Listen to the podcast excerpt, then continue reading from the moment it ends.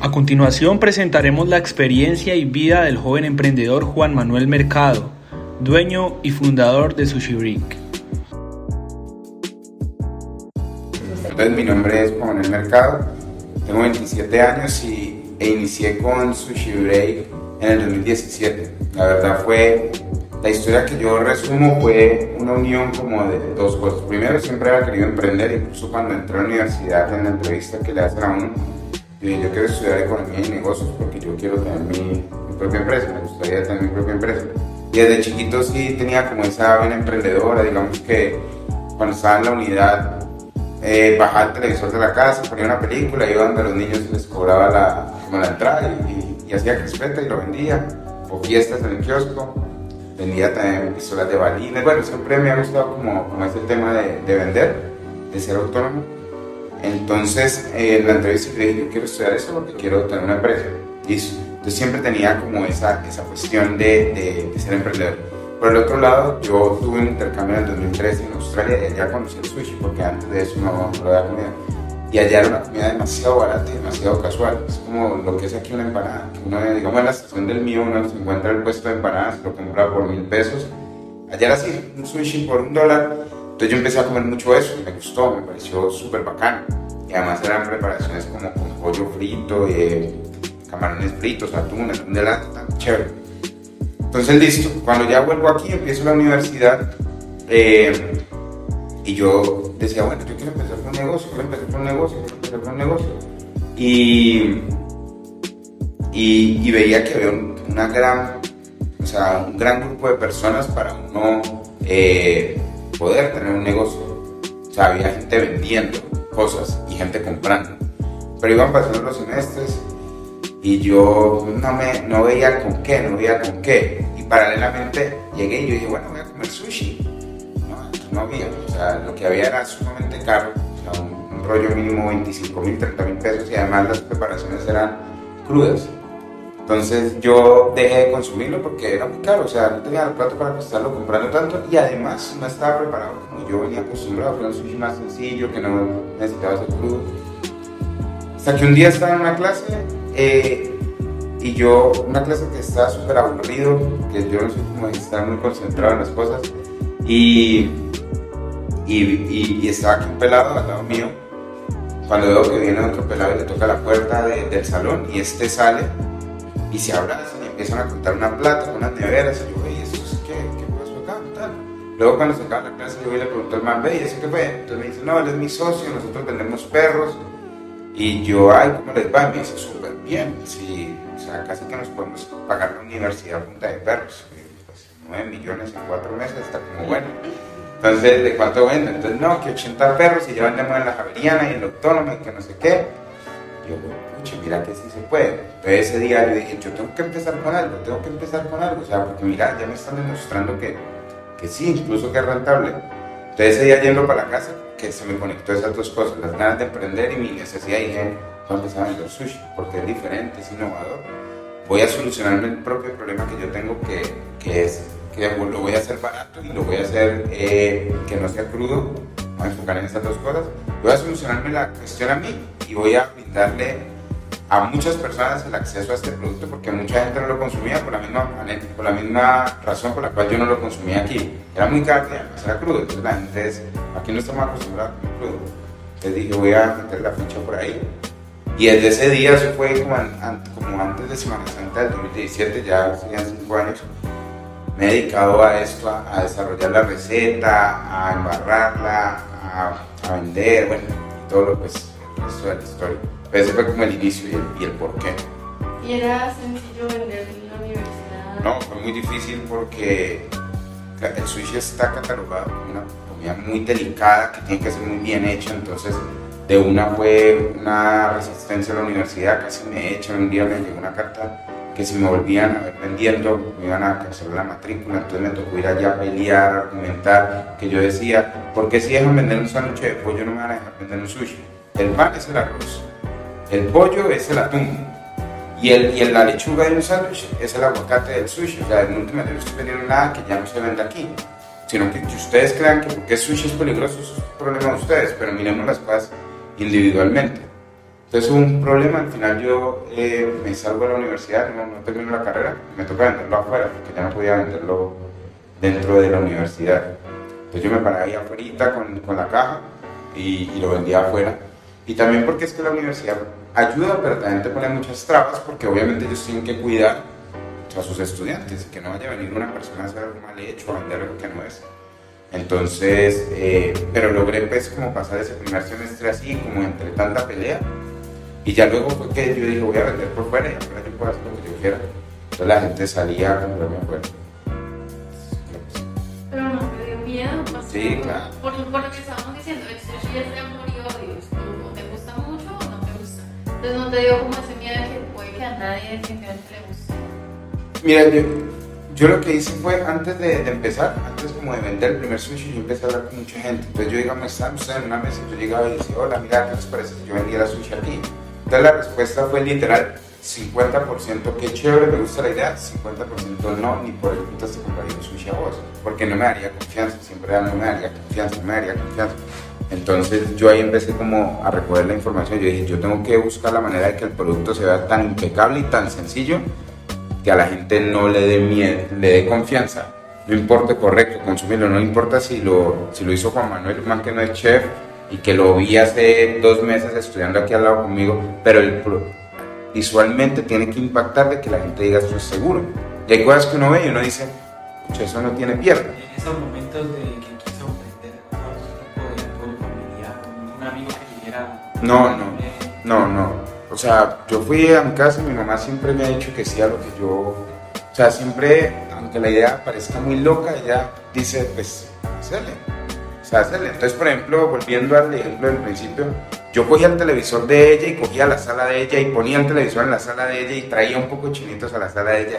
Y decía, bueno, pues sí, o sea, es como ese apoyo de, si eso es lo que vos crees, yo te apoyo en todo. ¿Sí me entendés? En parte como de darme el permiso, pero, pero no decir, ten esta plata. Pues por ese lado. Mi papá sí era como más reacio, más, más preventivo.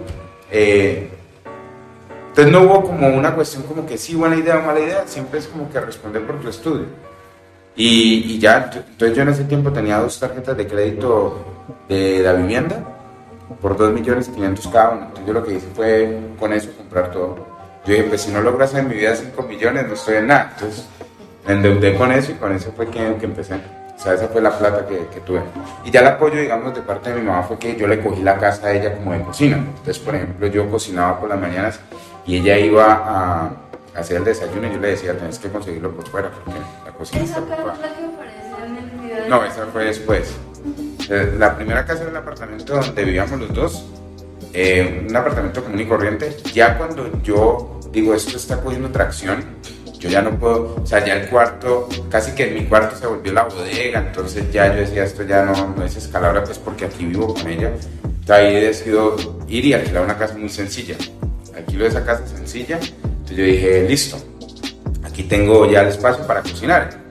Y eh, ahí fue cuando yo me puse como de, por mi forma de ser, tuve como un encuentro ahí con mi papá, yo le dije, no voy a, no me des nada más, no quiero tampoco seguir estudiando, yo me la voy a jugar. Y ahí es cuando ya salgo a, a vivir en esa casa, a cocinar abajo, yo vivía arriba y empezar como a, crear el camino yo solo, pues ya sin el apoyo, o sea, ya ahí en ese momento me quedé sin ningún ingreso por parte de, de los papás, la universidad ya no estaba, entonces me tocaba entrar por fuera, eh, ya tenía una responsabilidad de pagar un arriendo, unos servicios. Entonces ahí fue cuando empezó como el verdadero emprendimiento, o sea, sin apalancamiento y sin nada, es como que ya tirado solo. ¿Cómo, ¿Cómo se tomaron tus papás el hecho de que les dices como, bueno, ya no voy a estudiar? No, pues sí.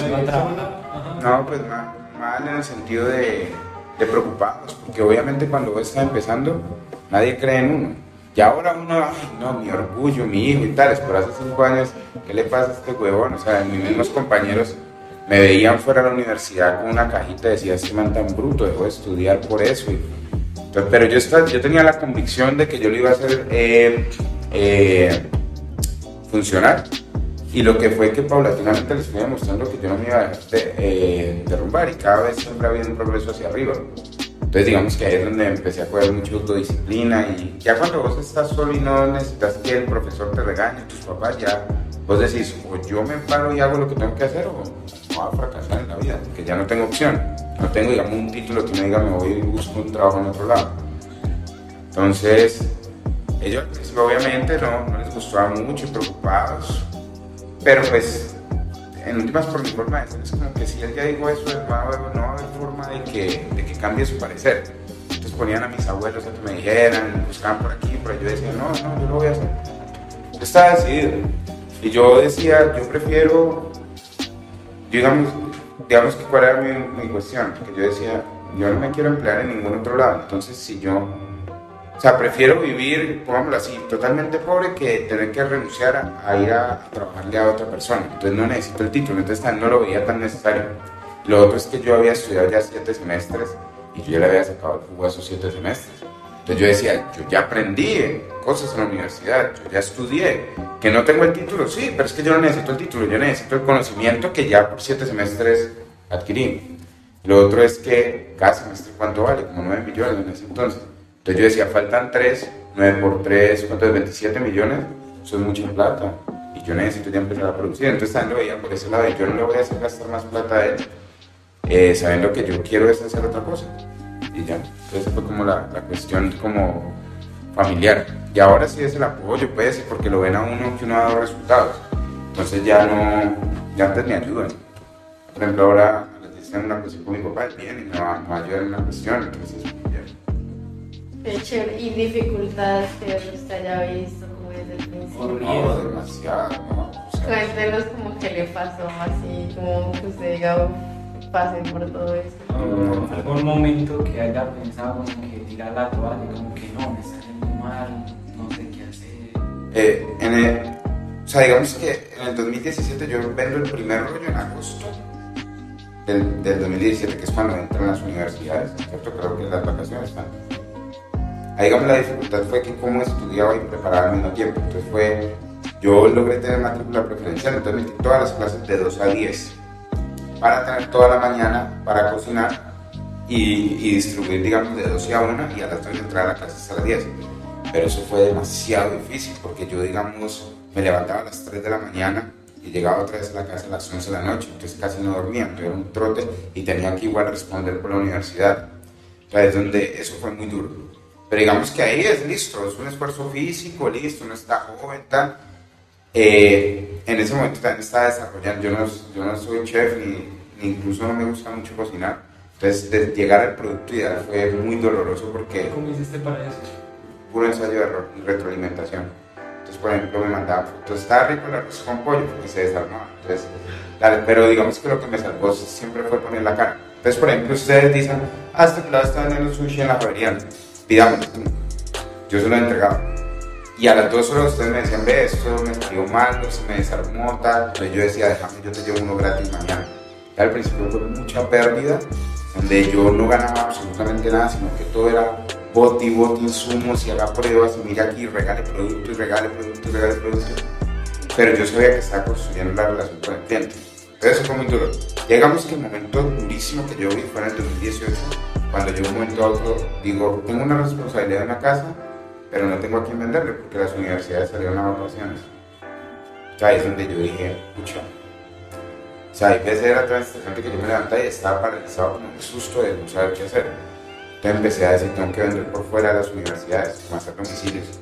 Entonces yo mismo lo hacía lo llevaba en la bicicleta, tan, me iba hasta el norte a llevar un solo producto porque yo decía, tengo que reunir la plata para el arriendo los servicios, porque yo no voy a quedar mal con la persona que no quiero sacar. Entonces así fue el 2018, mucho desgaste físico, mucha incertidumbre, pero ya luego entraron a las universidades y yo lo vendía por fuera. Entonces ahí como un respirito.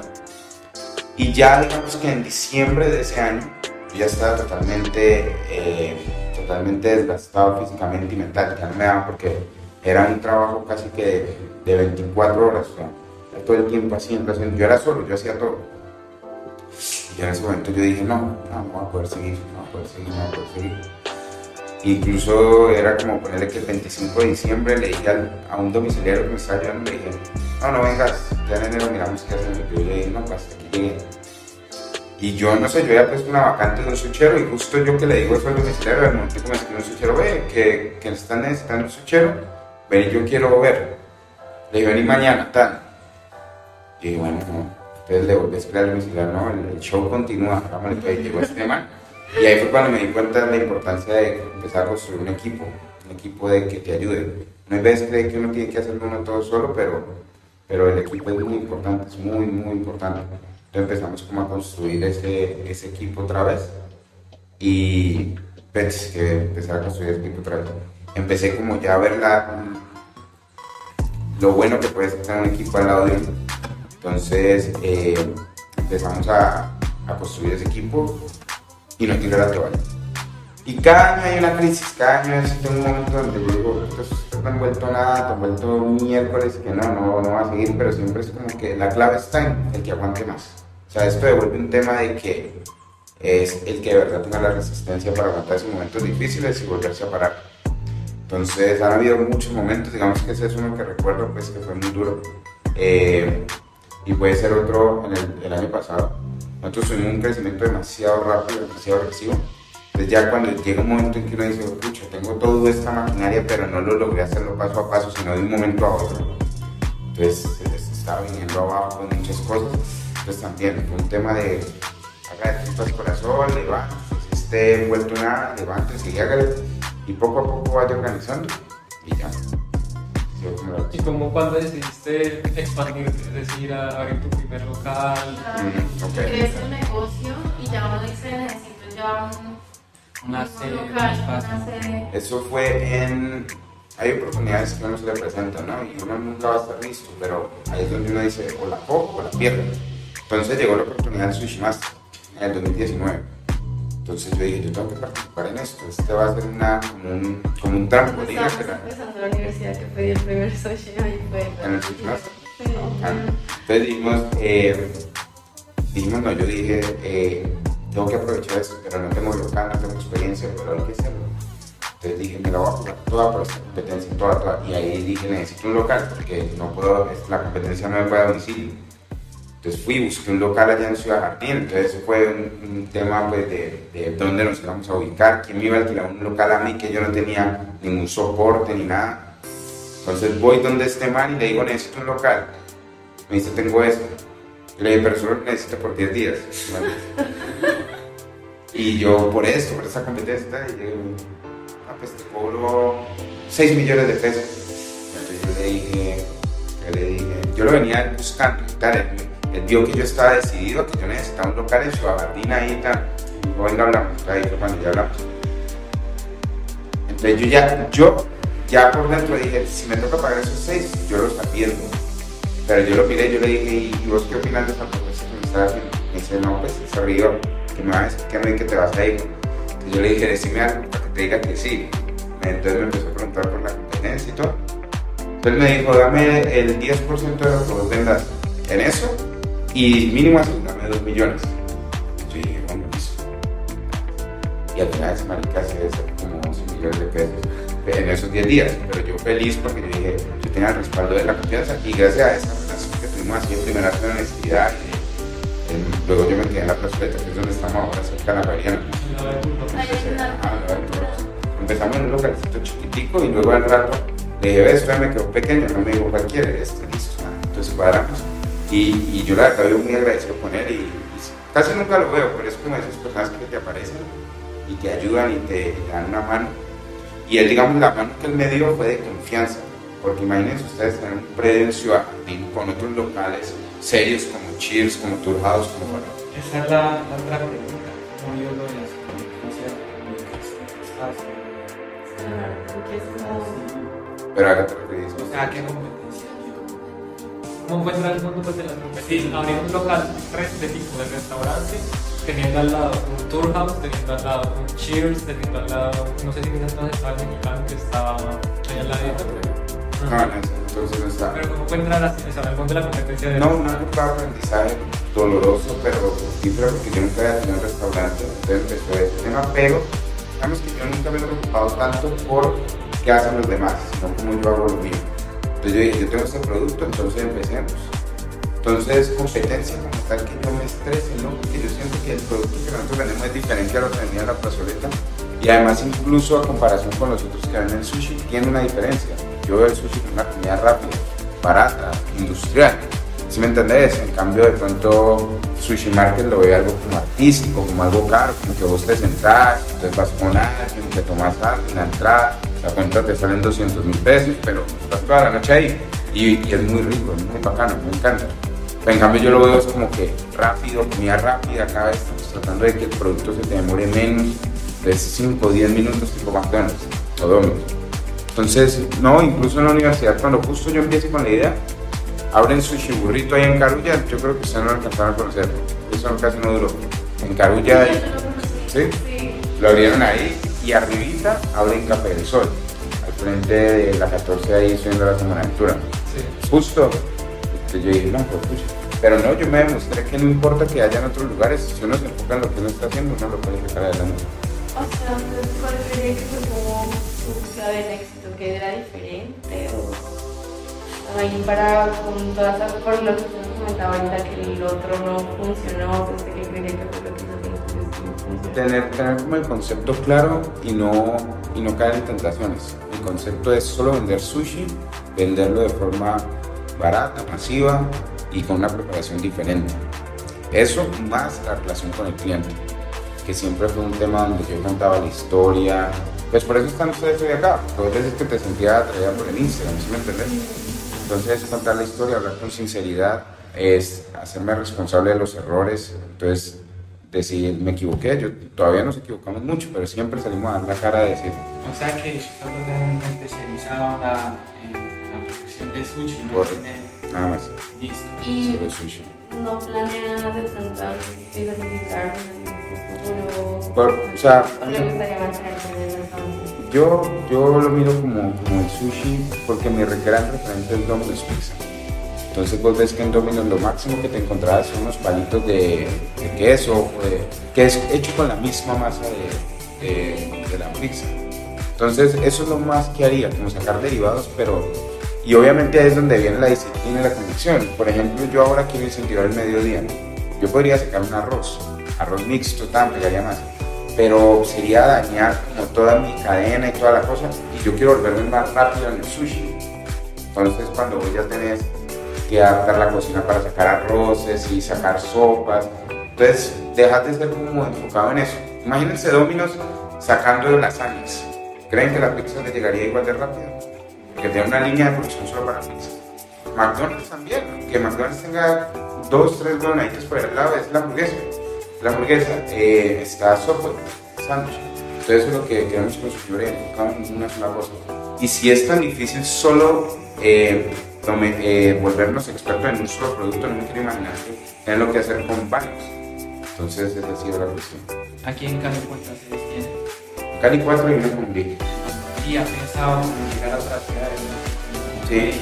Bogotá. Sí, la idea es por ahora eh, ir conquistando los terrenos así no tan atractivos. Por ejemplo, yo pienso que para llegar a Medellín y a Bogotá uno tiene que tener buen poder, buena plata, ir a pelear, porque eso ya es pelear con las ligas mayores.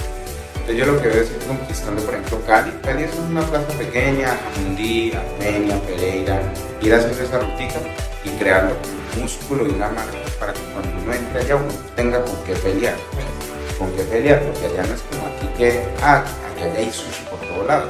Entonces uno tiene que ir a pelear allá con plata, con ideas, con creatividad, con todo, con muchas cosas. Entonces mucha gente va y abre en Bogotá y se quema.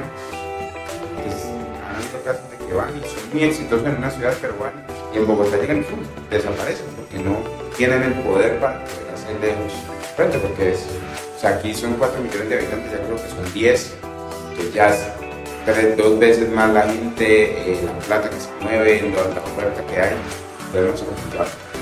Entonces, pero por ahora lo que haciendo organizando la casa, organizando todos los locales, entonces, pues que nos dice, hay veces que, que cada local todo con moderación y todo, para que uno diga, estos cinco locales funcionan, una putería, funcionan muy bien, y luego ya simplemente sea replicar lo que funciona bien. Por ejemplo, por el afán de crecer uno se pone a replicar lo que está mal, ¿sí me va a entender?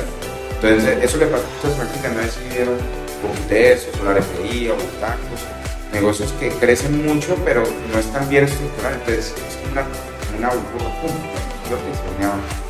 Entonces, eso es lo que no queremos nosotros, hacerlo más bien, dar una pausa, demorarnos un poquito más, pero hacerlo bien, que sea algo sostenible en el tiempo. pero allá en Cali ya lo bastante. No, no, todo el mundo sabe, pero ya aquí es como Gracias a Dios. la universidad. Esa fue la idea de tener crecimiento rápido. En la pandemia yo dije, aquí hay una gran oportunidad, todos los negocios están golpeados, nosotros ya tenemos Yo me una... acuerdo del kit que sacó. Correcto, esa fue digamos una estrategia para no morir en la pandemia. Nosotros tenemos una, una experiencia en redes, es el momento de, de- de dar el golpe, entonces empezamos a crecer así rápido para darnos a conocer, que lo que estás diciendo, que todo el mundo ya nos conozca. Ya de ahora lo que estamos haciendo es que ya que nos conocen empecemos a organizarlo para ser sostenibles en el tiempo y no nos los conocimos y pum, desapareció porque no supieron cómo manejar el crecimiento. ¿Verdad? Otra pregunta que me llama mucho la atención. ¿Cómo hizo cuando fue el cambio a la pandemia? ¿Qué dificultades hubo ahí? No, pues, muchas, muchas porque uno está acostumbrado a una cosa y en un momento a otro quedarse encerrado. Entonces es donde toca ser creativo. Entonces yo dije, aquí tengo una de dos, o decir hasta aquí llegamos. Mira, a ver, entonces dije, bueno, ¿cuál es la, cuál es la misión de Sushi Break? Que el sushi sea para todos. Entonces primero tener una misión clara. Yo dije, listo, vamos a seguir cumpliendo esa misión. La diferencia es que ya el sushi no lo vamos a preparar nosotros, sino los clientes. Usted ahí creo que un sorteo para hacer sushi con alguien más. Cuando usted realizó un concurso. Este, yo recuerdo haber visto una historia de una amiga que de hecho yo creo que lo conoció usted y ya ella lo mantiene con usted en redes, se llama Sofía. Ah, ok, Sofía, sí, sí, claro, claro. Ah, so- A Sofía yo la veía reposteando cosas de ustedes, ella iba y empezó a hacer sushi con usted. Sí, sí, sí. Hizo un concurso, no, me acuerdo, hacemos mucho de eso, entonces no sé cuál exactamente te estás refiriendo. Sí, no, pero- solo recuerdo haberla visto a ella, súper emocionada, reposteando cosas, y en un momento otro una ahí que está haciendo sushi. Ya, ya me imagino que fue que ella hizo sushi con el sushi kit. Entonces de pronto fue- sí, eso fue lo que hice con la hermana. Entonces el caso fue que con ese producto dijimos, eh, llevémosle a la gente los ingredientes y creemos una experiencia, porque la gente está aburrida en la casa, no puede salir al cine, no puede salir a tomar, no puede salir a bailar, no puede salir a hacer ejercicio. Entonces están aburridos. O sea que ese fue el producto que nos volvió fuerte en pandemia. digamos que nos mantuvo vigente Sí. y que también creó una conexión muy, muy emocional con el cliente, porque yo les decía, les vendo el kit, pero les, ven- les doy los videos gratis. Entonces me veían a mí explicándoles todo el sushi desde cero. Entonces mucha gente agradeció eso porque estábamos en un momento muy difícil, Una experiencia nueva. una experiencia nueva. Entonces ese fue, eh, eso fue un- una muy buena idea que ocurrió. Y hoy en día la gente nos recuerda por eso. Es como que se me acercan eventualmente y me dice, yo aprendí a hacer sushi en pandemia por, por ustedes, y con, yo te compré el sushi kit y todo. Y también en temas monetarios, eso fue lo que nos ayudó para poder mantenernos. Es porque uno ya tenía una nómina, una responsabilidad. Y si no estás vendiendo como normalmente vendes, necesitas plata porque las cuentas no pagan. Entonces con esa plata pagamos las cosas. Es un reto grande lo de la pandemia. Claro. Y por ejemplo, ahora actualmente que los precios del mercado son como altos, ¿cómo han tratado de que eso no golpee tanto a- a que los clientes no vean el producto caro?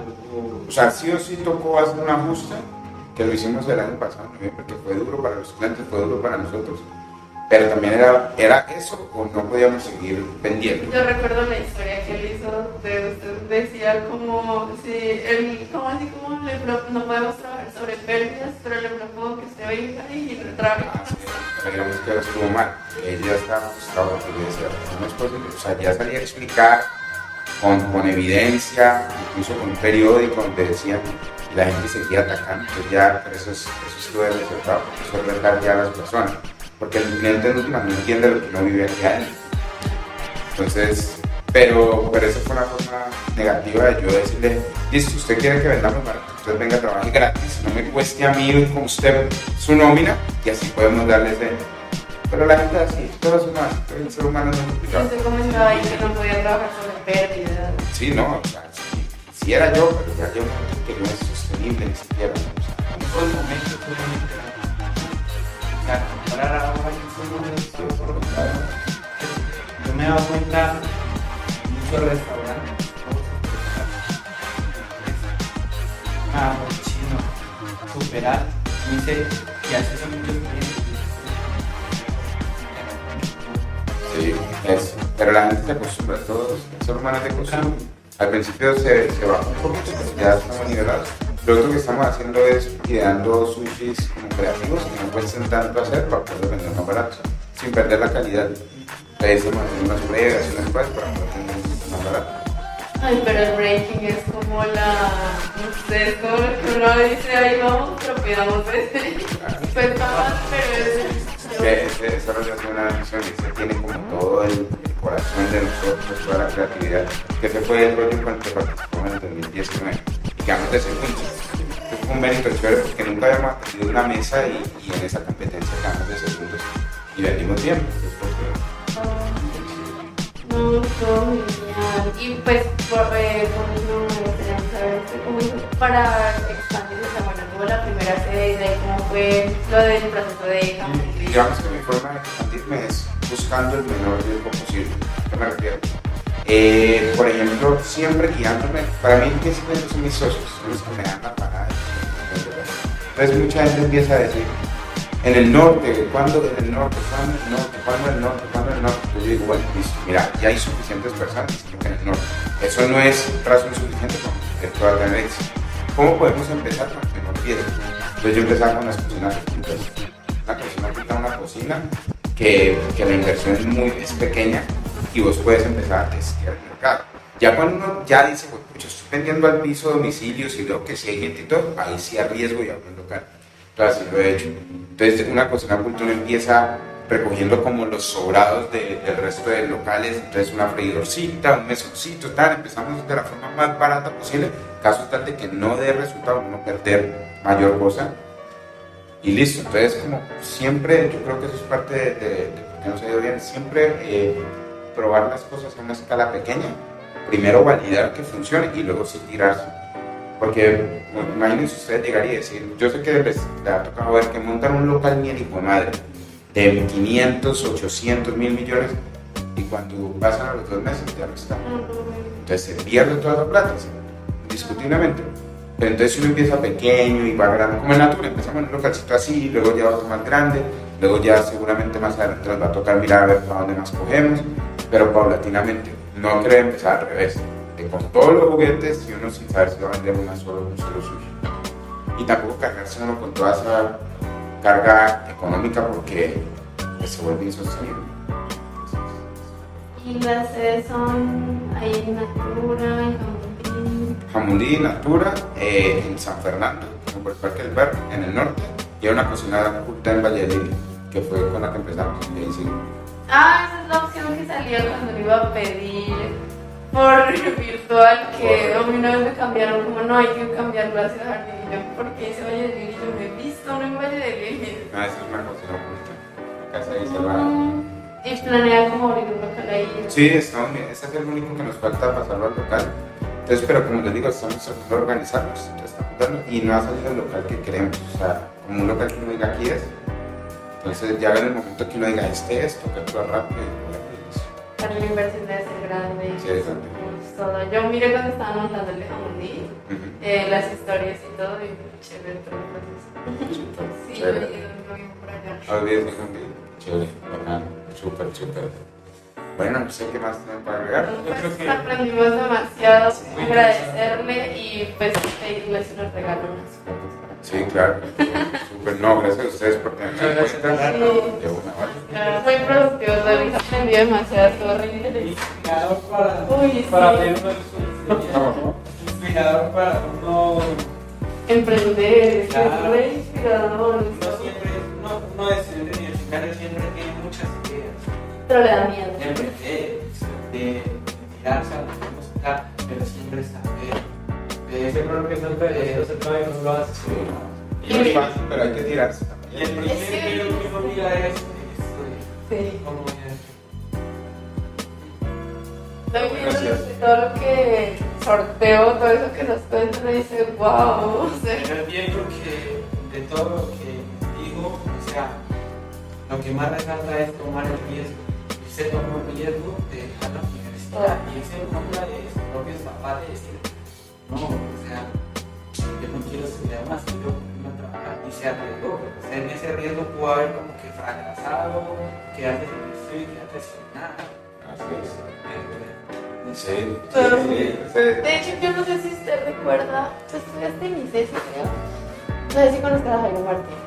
Él me dijo como, bueno, tal vez que él me dijo como de, de todos los que estudiamos, creo que él es el que está mejor. Sienta vez que como estábamos de tu emprendimiento. ¿Y tú recuerdas a Jairo Martínez? Jairo Mar- pero ¿cuál? Sí, creo había varios. Jairo Martínez es uno que enamorada. ¿sí? Sí. Ah, sí, claro. No lo recuerdas, pero él me dice de todos nosotros, creo que él se y él es el que está mejor.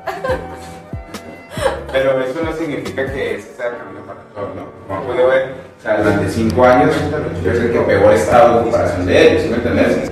Entonces, por ejemplo, eh, de amistades de un momento y dije, puta, yo no tengo amigos. ¿Por qué? Porque de un momento a otro no pude nunca más volver a salir, nunca volver a compartir nada. Entonces, es. Entonces, es como entender los pros y los contras. Tiene cosas muy buenas. Cuando te va bien es demasiado chévere, pero cuando te va mal también es una cuestión que... Entonces, hay que, yo creo que el mejor consejo es que cada quien se analice y diga, yo de verdad nací para esto, sí, hágalo entonces. Pero hay veces uno puede ser más feliz, más tranquilo, de pronto trabajándole a alguien o estudiando, siendo el mejor en la carrera, o ¿sí, ¿sí me entiendes? Como que cada quien defina qué, qué es lo que de verdad quiere hacer y para lo que es bueno y enfocarse en eso y no estar mirando la vida de los demás, ¿sí me entiendes? ¿Sí, sí me va a entender? Yo les pongo un ejemplo a mí. A mí me puede llegar ahora el gerente, no sé, de una empresa y me dice, te va a pagar cinco veces más de lo que te estás ganando hoy en día. Yo le diría que no, ¿sí me entendés? Porque, porque yo no me veo trabajando. Y me puede decir, va a trabajar solo de lunes a viernes, me va a tener que jugar los sábados, los domingos, va a tener esto, te va a dar eso. Le diría no. Y así me dijera, te voy a multiplicar el sueldo por 10 mil. Le diría que no, ¿sí me entiendes? Porque esto es lo que a mí me gusta hacer. Entonces es como que cada quien tenga como el autoconocimiento de decir, esto es lo que me gusta, para esto sirvo, esto es lo que voy a hacer. Y, y irse por eso con toda la convicción.